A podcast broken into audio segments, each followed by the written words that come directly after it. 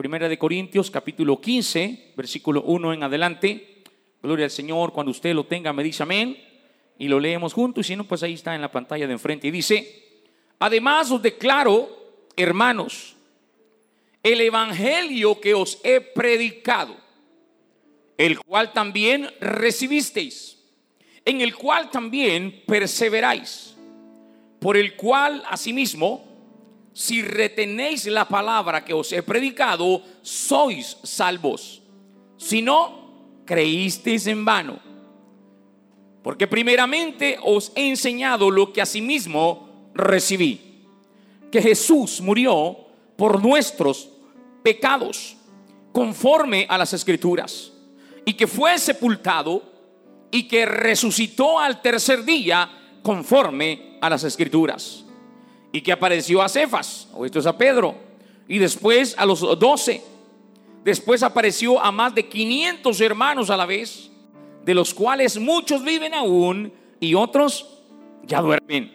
Después apareció a Jacobo, después a todos los apóstoles y al último de todos, como un abortivo, me apareció a mí. Aleluya. Gloria al Señor. ¿Puede tomar su lugar, amada iglesia? Y yo quiero hablar esta mañana bajo el tema Jesús vive. ¿Cuántos dicen amén a eso? Jesús vive. ¿Están seguros que Jesús vive, amada iglesia? Aleluya, claro que sí. Jesús vive. Jesús está vivo. Y yo lo puedo sentir esta mañana en este lugar. Aleluya. Este capítulo 15 de Primera de Corintios nos enseña, amada iglesia, que lo más importante del Evangelio es la resurrección de nuestro Señor Jesús. Porque sin este hecho fundamental, escuche bien, todo lo demás, incluso la misma muerte de Jesús, no tendría sentido. Amén. ¿Qué, sentido tendría decir nosotros que tenemos un Dios que murió y que también fue sepultado y ahí se quedó? Amén. No tendría ningún sentido el poder anunciar esto. Pero repito, el hecho fundamental y principal del Evangelio es que Jesús resucitó. Porque ese, repito, es lo importante de la palabra. Sí es cierto, amada iglesia, que nuestro Señor Jesús murió. Murió crucificado en la cruz del Calvario. Y no murió, hermanos, pagando algo que Él debiera o por alguna falta que Él haya cometido, sino murió por cada uno de nosotros. Pagó el precio, amén, por cada uno de nosotros. Nosotros teníamos que haber muerto por nuestros pecados y nuestros delitos, conforme a la palabra. Pero Él murió en la cruz del Calvario, pagó el precio por nosotros. Él entregó su vida por nosotros y Él murió por nosotros. Es cierto que también fue sepultado. Amén. Pero Él no se quedó en la cruz clavado. Tampoco su, su cuerpo quedó en la tumba sino que al tercer día el Señor se levantó de entre los muertos, Él resucitó y ahora vive por los siglos de los siglos. Y si alguien puede sentir a Jesús esta mañana, diga amén, Jesús vive, Jesús vive. Y vive en mí también, amada iglesia. Y vive en ti también. Por eso en esta iglesia no predicamos ni celebramos a un Jesús crucificado. No predicamos ni celebramos a un Jesús muerto, no. Predicamos a Jesús resucitado. Predicamos a Jesús que está vivo. Aleluya. La Biblia, que es la palabra de Dios, es infalible. No cambia. Amén. La Biblia, que es la palabra de Dios y es la verdad y ella testifica de este hecho maravilloso y real también. Cuando usted lee la Biblia y especialmente el Nuevo Testamento y lee los cuatro escritos del Evangelio de Jesús, Mateo, Marcos, Lucas y Juan, ellos testifican de una manera clara y convincente que Jesús resucitó de entre los muertos. Que Jesús se levantó en la tumba. La tumba quedó burlada, la muerte quedó burlada, porque Jesús se levantó con poder como Él lo había prometido. También, hermanos, el libro de los Hechos, en el capítulo 1, del versículo 1 al 5, amén. Si usted lo puede leer conmigo, allí en su Biblia o ahí en la pantalla, dice Hechos 1, 1 al 5. En el primer tratado, oh Teófilo, hablé acerca de todas las cosas que Jesús comenzó a hacer y a enseñar hasta el día en que fue recibido arriba, después de haber dado mandamientos por el Espíritu Santo a los apóstoles que había escogido, a quienes también, oiga esto, después de haber padecido, se presentó vivo, con muchas pruebas indubitables, apareciéndoseles durante 40 días y hablándoles acerca del reino de Dios y estando juntos les mandó que no se fueran de Jerusalén, sino que esperasen la promesa del Padre, la cual eh, les dijo, oíste de mí, porque Juan ciertamente bautizó con agua, vosotros seréis bautizados con el Espíritu Santo dentro de no muchos días. Amén. De estas escrituras podemos nosotros obtener muchas pruebas de la resurrección de nuestro Señor Jesús. Y debido a este maravilloso acontecimiento, amados hermanos, es que podemos apreciar, notar aquel cambio brusco de los discípulos de Jesús del temor que los hizo esconderse en un cuarto después de la muerte de su maestro. Después que apresan a Jesús, pasa su martirio, su calvario, y él muere, los discípulos entraron en un ambiente de tristeza, de frustración, de desánimo porque habían matado a su maestro, porque ellos esperaban, hermanos, que el reino de Dios, eh, en cierta manera, ellos creían que el reino de Dios iba a ser un reino mm, terrenal, donde el Señor Jesús iba a derrocar al gobierno romano y establecer su reino. Muchos no entendieron el reino de Dios. Entonces cuando Jesús muere, para ellos se acabó toda esperanza. Para ellos se terminó todo. Y Pedro, eh, el más activo, Pedro, el más, eh, podríamos decir, ah, ¿cómo es la palabra? El más agresivo. Estaban decepcionados, estaban encerrados en un cuarto, temó, con temor que les pudiera pasar o suceder lo que les pasó a su maestro. Pero note usted aquel cambio brusco de los discípulos de estar encerrados en un cuarto al entusiasmo y predicación del Evangelio que ellos llevaron por todo el mundo. ¿Y qué otra cosa, amada iglesia, puede explicar este dramático cambio en ellos, sino la, la experiencia de ver a su líder, de ver a su maestro, de ver a Jesús una vez más resucitado y con ellos nuevamente? ¿Se imagina usted? Cuando el Señor se les aparece nuevamente, ya glorificado y ya resucitado. Qué emoción, qué alegría en ellos y sobre todo, hermanos, la bendición ahora de poder una vez más ver a su maestro resucitado. El apóstol Pablo no fue uno de los doce. El apóstol Pablo fue escogido por el Señor mismo para el apostolado. Si nosotros miramos la vida del apóstol Pablo cuando era Saulo, hermanos, ¿qué fue lo que lo cambió a Saulo de ser un perseguidor de la iglesia del Señor Jesús? ¿Qué fue lo que lo cambió a Pablo de ser un perseguidor de los del nombre de Jesús a convertirse en un apóstol del Señor Jesús? fue cuando Jesús se le apareció en el camino a Damasco. Hechos capítulo 9, versículo 1 al 6. Usted encuentra, amados, dice Saulo, respirando aún amenazas y muerte contra los discípulos del Señor. Oiga, qué tremendo, qué actitud de este hombre.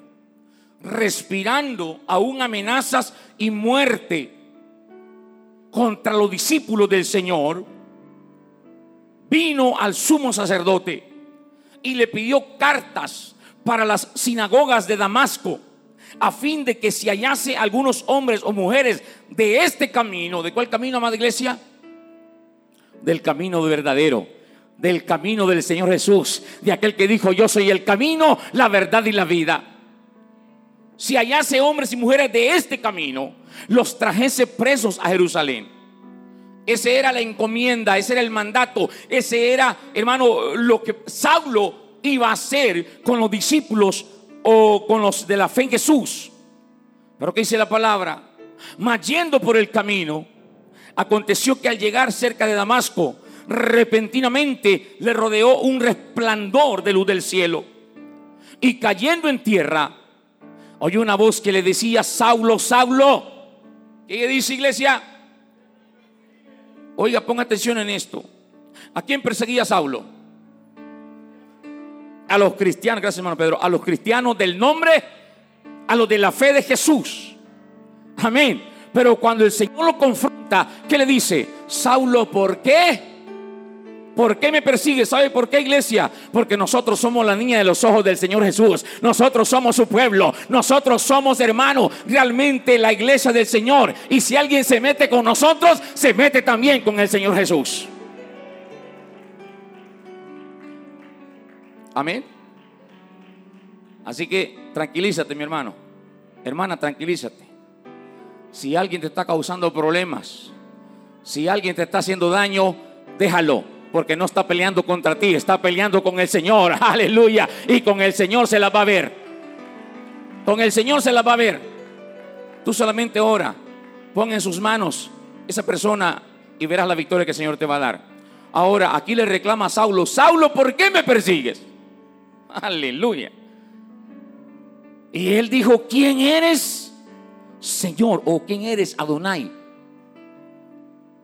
Y le dijo, yo soy Ah, hermano, ponga atención en esto. ¿Qué le dijo el Señor? Yo soy Jesús, a quien tú persigues. Dura cosa te es dar cosas o patadas contra él aguijón. Aleluya. Y él temblando dice temeroso, digo, Señor, ¿qué quieres que yo haga? Y el Señor le dijo, levántate y entra en la ciudad y se te dirá lo que debes hacer. Yo soy Jesús. Aquí el Señor se le presenta con su nombre personal. ¿Por qué no le dijo yo soy Jehová? Yo soy el Cristo. Yo soy el Mesías. No, no, no. Él le dijo, yo soy Jesús, a quien tú persigues. Por eso es que Pablo era del nombre de Jesús.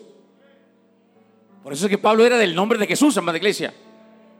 Porque Jesús mismo, sí, Jesús mismo le reveló su nombre. Jesús mismo se les presentó con su nombre personal. Ahora, cuando Pablo fue confrontado por Jesús en el camino a Damasco, oiga bien esto, ponga atención en esto, porque Pablo o Saulo no sabía que Jesús había resucitado. Por eso en el versículo 5 que leímos, Él le dice, ¿quién eres, Adonai? ¿Quién eres, Señor? Amén. Pablo, hermano, o Saulo, no se imaginaba que quien se le había parecido era Jesús mismo. Pero con esto Pablo tuvo que convencerse del hecho de la resurrección del Señor Jesús. Y a él no le contaron tampoco él se lo inventó, sino que él mismo la recibió como una revelación de parte del Señor Jesús. Por eso cuando usted va a Hechos capítulo 26 y en el versículo 19 específicamente, cuando Pablo está apresado y él está frente al rey Agripa, oiga bien, un rey inmoral, pagano, pero Pablo está contándole de su conversión, de cómo él se convirtió al Señor, de cómo él era igual que él, pero ahora era diferente. Y cuando Pablo llega al versículo 19, amén, Pablo le dice, oiga, yo no fui rebelde a la visión celestial.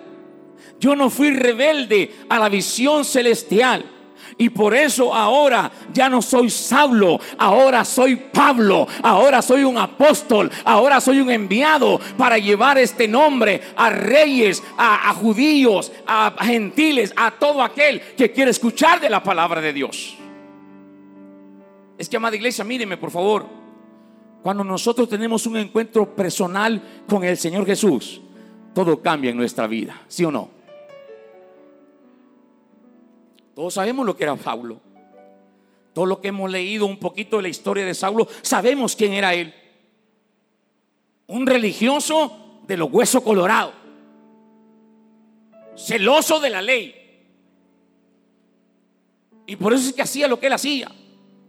Porque él en su celo de doctrina o su celo religioso creía que exterminaba a los del nombre de Jesús por ser unos farsantes mentirosos por predicar un falso evangelio o anunciar a otro Dios. Porque Pablo era monoteísta. Entonces, en cierta manera, Saulo, hermanos, hacía todo esto para agradar a las autoridades religiosas, para ganar más diplomas, amén, y para poder hacer todo lo que él hacía. Aparte de que Pablo ya era un hombre muy estudiado, un hombre muy conocedor, un hombre muy sabedor, podía muchos idiomas, tenía varias nacionalidades.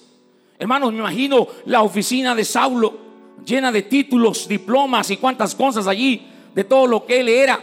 Pero oiga, mi amada iglesia, todo lo que él eso era, cuando dice, yo conozco al Señor Jesús, ahora todo esto, amén, todo lo que tengo y todo lo que soy, ahora yo lo tengo por basura por el amor y el conocimiento que ahora tengo del Señor Jesús. Todo esto ya no me importa. Ahora lo que me importa es el Señor Jesús. Es conocer más de su palabra, llevar su nombre, anunciar su evangelio.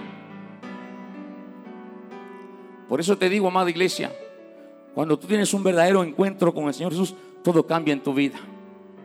Todo pasa a segundo plano, todo, todo, todo pasa a segundo plano. Ahora Jesús es el primero. Amén. Ahora, volvemos. ¿Por qué Saulo sentía tanto odio con los discípulos de Jesús? ¿Por qué, iglesia?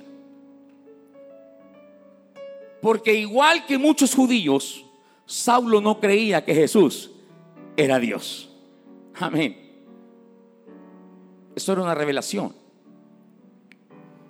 Saulo no creía que, que Jesús era Dios que aquel carpintero, que aquel hombre podía tener dentro de sí la divinidad, la deidad de Dios, Dios manifestado en carne. Y por eso Saulo eh, sentía odio por el Evangelio o por los discípulos de Jesús. No creía que Jesús era Dios. Porque en Juan 10:33 dice que los judíos querían apedrear a Jesús ¿Por qué? Porque él, siendo hombre, se hacía Dios. Le respondieron los discípulos, los judíos, diciendo, por buena obra no te apedreamos. Oiga esto, sino por la blasfemia, porque tú siendo hombre te haces Dios. Oiga esto, por eso te queremos matar. No porque sanas, no porque le das de comer a la gente, no, sino porque tú siendo hombre te haces Dios.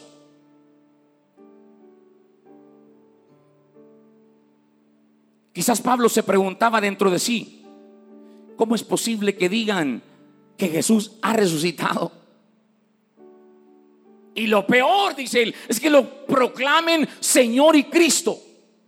Eso es lo más tremendo. Ya que Pedro, hermanos, en su primer sermón, después de ser lleno del Espíritu Santo en Pentecostés, en su primer predicación, en su primer sermón, él hablándole a los judíos en el versículo 36 del capítulo 2 de Hechos, le dice, sepa pues ciertísimamente toda la casa de Israel que a este Jesús, a quien vosotros crucificasteis, Dios lo ha hecho Señor y Cristo. Aleluya. Ponga atención en esto, amada iglesia. Eso es lo que Pablo no entendía. ¿Cómo es que este Jesús ahora es el Señor y Cristo? Porque tanto para Saulo como para los demás líderes religiosos, oiga esto, Jesús era un farsante. Jesús era un mentiroso. Jesús era un usurpador, un falso Mesías, un falso profeta. Y hasta cierto punto, hermano, la ley judía los amparaba, los apoyaba en este punto. Ya que Deuteronomio 21, 22 y 23 dice, si alguien ha cometido algún crimen digno de muerte y lo haces morir colgado en un madero, no dejaréis que su cuerpo pase la noche sobre el madero. Sin falla lo enterrarás el mismo día, porque maldito por Dios es el colgado. Oiga esto. Es que esto es lo que no entendían, hermano. La ley decía que maldito por Dios es el que muere colgado. ¿Y cómo murió Jesús? Colgado. Mm. Pablo a lo mejor pensaba, y, qué locura es que digan que, el Jesús ha resucitado. ¿Cómo es que este Jesús que ellos predican puede ser el Mesías? No, eso no puede ser. Y qué locura es que digan que Él ha resucitado. Ese era el pensamiento de Saulo. No concibía, no entendía, no comprendía esto.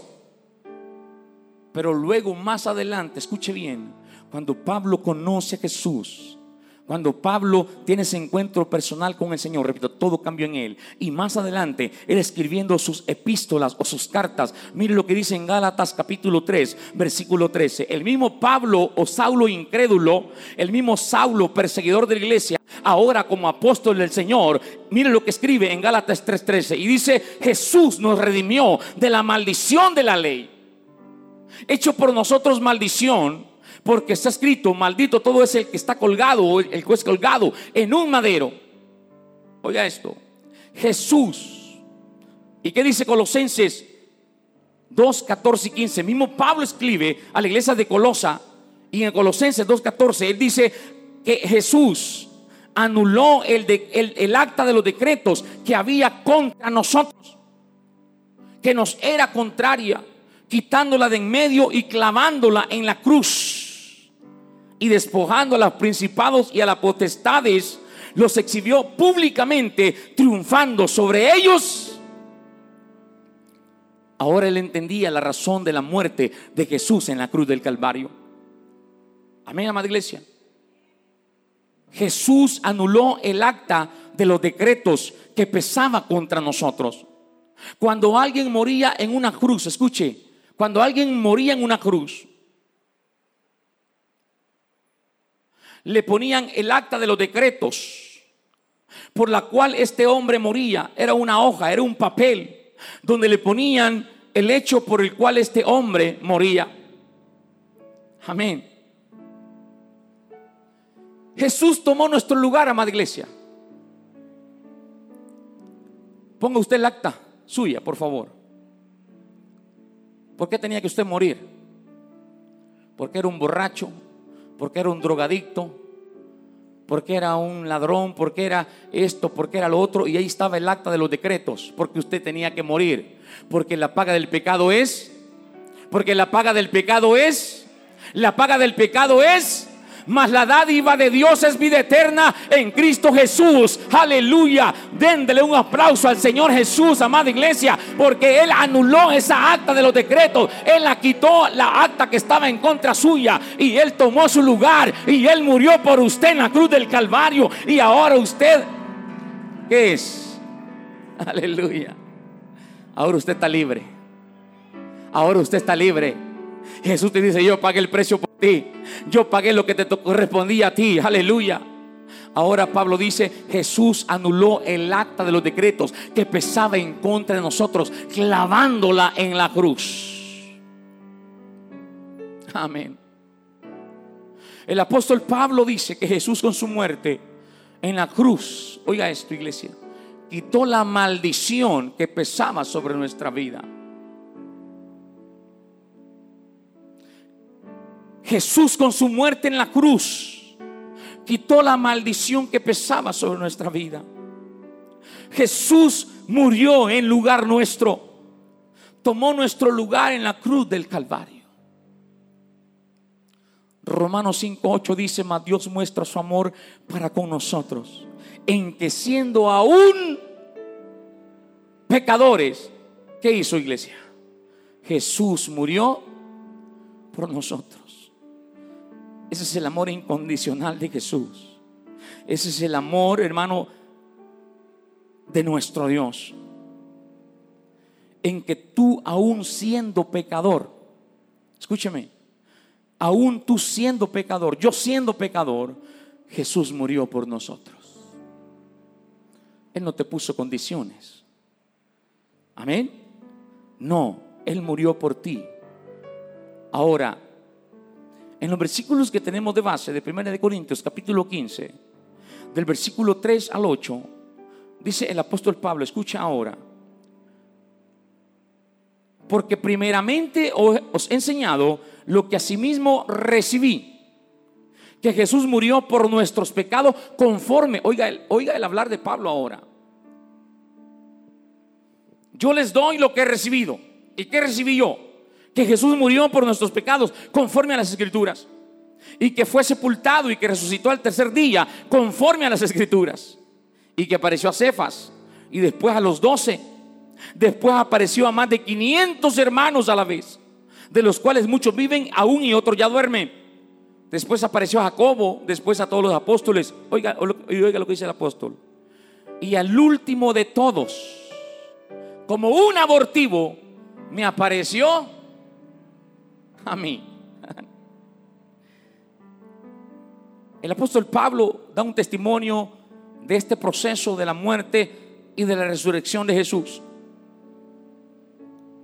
Y quiero decirte, amada iglesia, que aquí está el fundamento de nuestra fe. Este es el verdadero evangelio. Jesús murió, sí.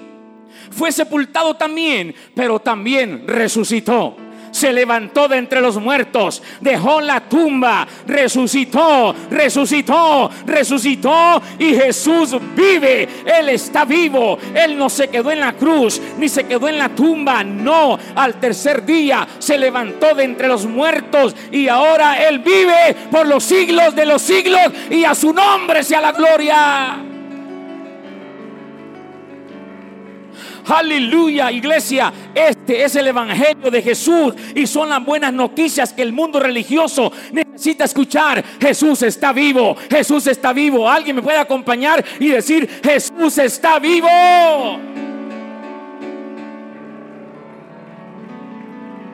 Jesús vive. Aleluya. Por eso el más adelante, miren el versículo 14 del mismo capítulo 15, el apóstol Pablo declara y dice, porque si no hay resurrección de muertos, tampoco Jesús resucitó. Y él dice, si Jesús no resucitó, vana es entonces nuestra predicación, vana es también nuestra fe. O sea, sin resurrección, ¿qué estamos predicando acá entonces? Pues? Si Jesús no resucitó, entonces ¿qué estamos haciendo acá, de iglesia? ¿Ah? Van es nuestra fe y nuestra predicación. Pero qué bueno es saber, amén, amada iglesia, y el testimonio de Pablo y de los demás discípulos y de la palabra de Dios que nos dice que Jesús resucitó al tercer día, que el Señor se levantó de entre los muertos, Él venció la muerte, venció la tumba y esta es la victoria de los pentecostales del nombre de Jesús, que predicamos a un Jesús vivo, predicamos a un Jesús vivo, hablamos de un Jesús vivo. Aleluya. No sé cuántos se emocionan por esto. Veo muchos que están así como. Amén. Alégrate. Gózate. Gózate, alégrate. Porque tú tienes a un Dios vivo. Tienes a un Dios real y verdadero. Tienes a un Dios que es espíritu. Y Él ahora está aquí con nosotros esta mañana. Él está aquí. Él está vivo. Él ha resucitado. Aleluya. ¿Cuántos pueden decir, yo tengo un Dios de poder? Que de la tumba se levantó. Yo tengo un Dios de poder que de la tumba se levantó. Yo tengo un Dios de poder que de la tumba se levantó. Yo tengo un Dios de poder que de la tumba se levantó. Aleluya. Jesús vive. Jesús vive. Yo lo siento en mis manos. Yo lo siento en mis pies. Yo lo siento en todo mi ser esta mañana. Porque Él está vivo. Él está aquí. Él está aquí. Él está aquí. Aleluya. Yo tengo un Dios de poder. No sé si ese es el tu Dios. No sé si ese es tu Dios también. No sé si ese es tu Dios. Pero mi Dios está vivo. Mi Dios está aquí ahora. Él es espíritu. Y lo podemos sentir esta mañana en este lugar. Jesús no está muerto, Él está vivo. ¿Alguien lo siente esta mañana? ¿Alguien lo siente esta mañana? ¿Alguien lo está sintiendo esta mañana? Aleluya, aleluya. Cuando nosotros nos reunimos en este lugar, hermano, tenemos que venir para esto, para celebrar. Dile a su vecino, para celebrar.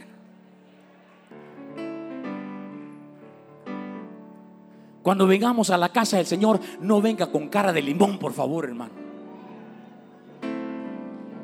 Cuando venga a la casa de Dios, no venga con cara de enojado. Cuando usted venga a la casa de Dios, no venga con cara de amargado. Cuando usted venga a la casa de Dios, venga con alegría, venga con júbilo, venga con gozo, porque venimos a celebrar a un Dios vivo, a un Dios real y verdadero, a un Dios invisible, pero es real, que está aquí. Y cuando nosotros le alabamos, su presencia se derrama, su gloria se mueve, su poder desciende. Aleluya.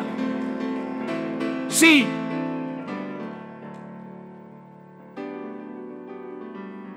Alguien dice, aleluya. Alguien dice, aleluya. Jesús no está muerto. Jesús no está muerto. Jesús no está muerto. Lo siento en mis manos. Lo siento en mis pies. Lo siento en todo mi ser. Se da cuenta, se da cuenta, se da cuenta, se da cuenta, se da cuenta. Lo siento en mis manos esta mañana. Yo lo siento también en mis pies. Lo siento en todo mi ser. Porque Él está vivo. Él está vivo. Él está vivo y está aquí. Está aquí. Está aquí. Sí, Señor. Aleluya. Esta es la victoria de los pentecostales del nombre de Jesús, que predicamos a un Dios vivo.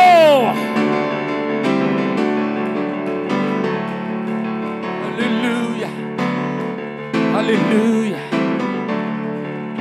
¿Sabe qué ama de iglesia? Tome su lugar un momentito, por favor. Unos minutos más. Quiero terminar la predicación. Yo sé que usted lo está sintiendo, sígalo sintiendo. A mí no se preocupe, sígalo sintiendo. Siga alamándole, siga alamándole, siga alamándole también. Aleluya. Aleluya, aleluya, aleluya. Sí, Jesús. Él está aquí esta mañana. Jesús resucitó. Jesús se levantó de entre los muertos. Oiga mi iglesia. Pero fíjese usted que esta gran verdad tratará de ser opacada, desvirtuada o cambiada. Porque el diablo, que el Señor lo reprenda y está vencido ya. El diablo, el enemigo número uno de la verdad. Él es el padre de la mentira. Y escuche bien, a través de los tiempos, Él ha tenido o ha, hermanos, venido inventando falsedades, así como lo hizo desde el primer día de la resurrección. Se lo voy a comprobar por la Biblia. Mire, cuando usted va al libro, o perdón, al Evangelio de Mateo, gloria a Dios. Fíjese usted el enemigo cómo trata de cambiar, desvirtuar o opacar esta verdad. Eh, cuando usted va al libro de Mateo, o perdón, Evangelio de Mateo, capítulo 28. Amén. Versículo 11, mire, dice. Mientras ellas iban, he aquí uno de la guardia fueron a la ciudad y dieron aviso a los principales sacerdotes y de todas las cosas que habían acontecido. Y reunidos con los ancianos y habido consejo, dieron mucho dinero a los soldados. Oiga, y diciendo a los soldados, decid vosotros, sus discípulos vinieron de noche y lo hurtaron, estando nosotros dormidos. Y si esto lo oyera el gobernador, nosotros le persuadiremos y os pondremos a salvo. Y ellos tomando el dinero, hicieron como se les había instruido. Este dicho se ha divulgado entre los judíos hasta el día de hoy. Fíjese usted, hermanos, los religiosos, los religiosos, los ancianos y todo el consejo. Amén, le dieron dinero a los soldados y, y ustedes van a decir que él no resucitó. Ustedes van a decir que Él no se levantó. Lo que ustedes van a decir es que los discípulos vinieron de noche y se lo robaron, se lo llevaron mientras ustedes estaban. Pero si estaban dormidos, ¿cómo miraron entonces? ¿Ah? Si ellos estaban dormidos, entonces ¿cómo vieron que los discípulos llegaron y se robaron el cuerpo? Pero como el enemigo es astuto, ¿verdad? Pero siempre sale el tiro por la culata. Amén, iglesia. Entonces, no funcionó eso. Pero como Él es, siempre ha inventado falsedades, así como lo hizo desde el primer día de la resurrección de Jesús. ¿Sabe por qué? ¿Sabe por qué, iglesia? Porque el enemigo no quiere que la gente conozca la verdad. Porque la verdad te hace libre. La verdad te hace libre. Y Jesús dijo en Romanos 8:32, conoceréis, Juan 8:32, conoceréis la verdad y la verdad os hará ¿Cuántos han conocido la verdad aquí esta mañana? Jesús es la verdad. Yo soy el camino y soy la verdad y también soy la vida. Y cuando tú conoces a Jesús, conoces la verdad. Conoces la verdad, amada iglesia. Pero repito, al diablo le gusta tener engañada a la gente con la religión. Mire, estos, estos días atrás, ahí andaba la gente. Pobre gente engañada detrás de un muñeco de palo. ¿Ah? Yo espero que ustedes no, hayan andado ahí. Pero hermanos, esta semana, viernes específicamente, un montón de gente, hermanos, cargando un, un montón de, cosas, lámparas, una, una, eh, cuestión de energía eléctrica, una una batería de, energía eléctrica, eh, flores, hermano, un muñeco allí de madera. Y, estaba viendo un video el día de ayer, hermano, y unas mujeres iban cargando. Unas mujeres. Y llevaban, hermano, una gran cosa, hermano. Y las pobres mujeres, hermano, y les tomaban el video a las que iban de último. Y hermano, y la cosa iba así, mire. Atrás estaba casi tocando el suelo y adelante iba así. Porque atrás iban la mujer y ya no aguantaban. Y, hacían, y ponían una cara bien fea ahí, porque ya no podían. Y las volvían a levantar. Y ahí iban y al ratito otra vez para abajo. Esa es la religión. Que te hace creer que por tus sacrificios personales vas a tener perdón de pecados. Que por lo que tú hagas vas a ser salvo. Ah, ah, mentira. Allá anda la pobre gente engañada detrás de un muñeco de palo de yeso de cartón, haciendo sacrificios personales, cuando Jesús ya hizo el más grande sacrificio por todos nosotros, cuando Jesús ya hizo el sacrificio por nosotros en la cruz del Calvario. Por eso decimos esta mañana en esta iglesia, la religión nos salva. La religión no cambia. Solamente Jesús, el único y verdadero Dios, salva, cambia, transforma, libera y regenera al hombre.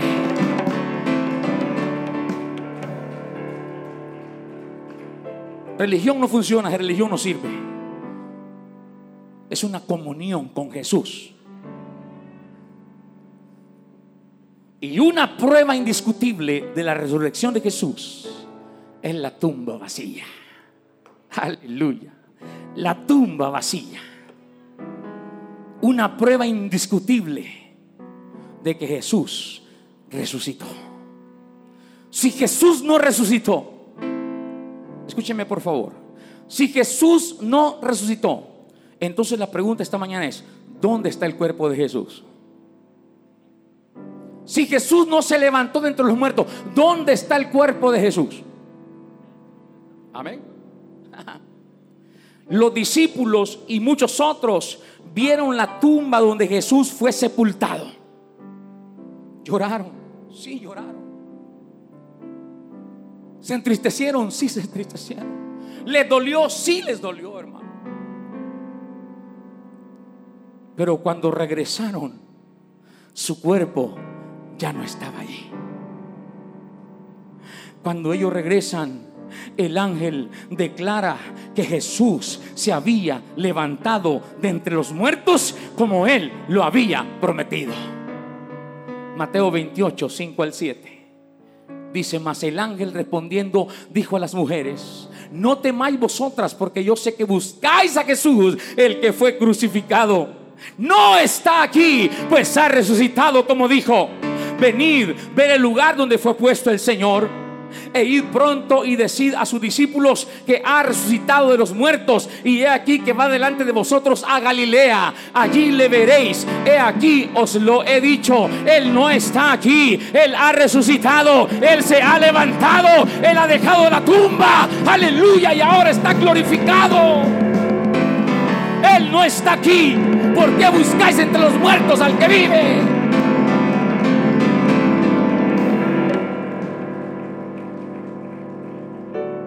La gran diferencia que existe entre Jesús y todos los líderes religiosos que han existido en el mundo, como Mahoma, Buda, Confucio, es que sus tumbas no están vacías. Amén. Los musulmanes, ¿qué dicen los musulmanes? Miren lo que dicen los musulmanes. Con gran orgullo les presentamos los restos de nuestro gran profeta Mahoma aquí están. y ahí está el gran profeta Mahoma, mire, en su tumba. Aleluya. ¿Qué dicen los budistas? Los budistas dicen, nuestra más preciosa reliquia que tenemos es la tumba de Buda y aquí está. Ahí está Buda. Ah. Los chinos, los chinos dicen, aquí está nuestro gran tesoro cultural, los huesos de nuestro amado Confucio. Y allí está Confucio. Aleluya. Solamente los cristianos del nombre de Jesús podemos mostrar al mundo la tumba de Jesús diciendo, no está aquí, Él ha resucitado, la tumba es vacía, Jesús, Jesús, Jesús vive, Él venció la tumba, no hay nadie allí, oh aleluya, oh, Él vive. Él vive. Él vive. Jesús vive. Jesús vive. Y Él está aquí esta mañana. Su Espíritu Santo está aquí esta mañana. Su Espíritu Santo está aquí con nosotros. Porque Él vive. Está vivo, está vivo, está vivo, está vivo.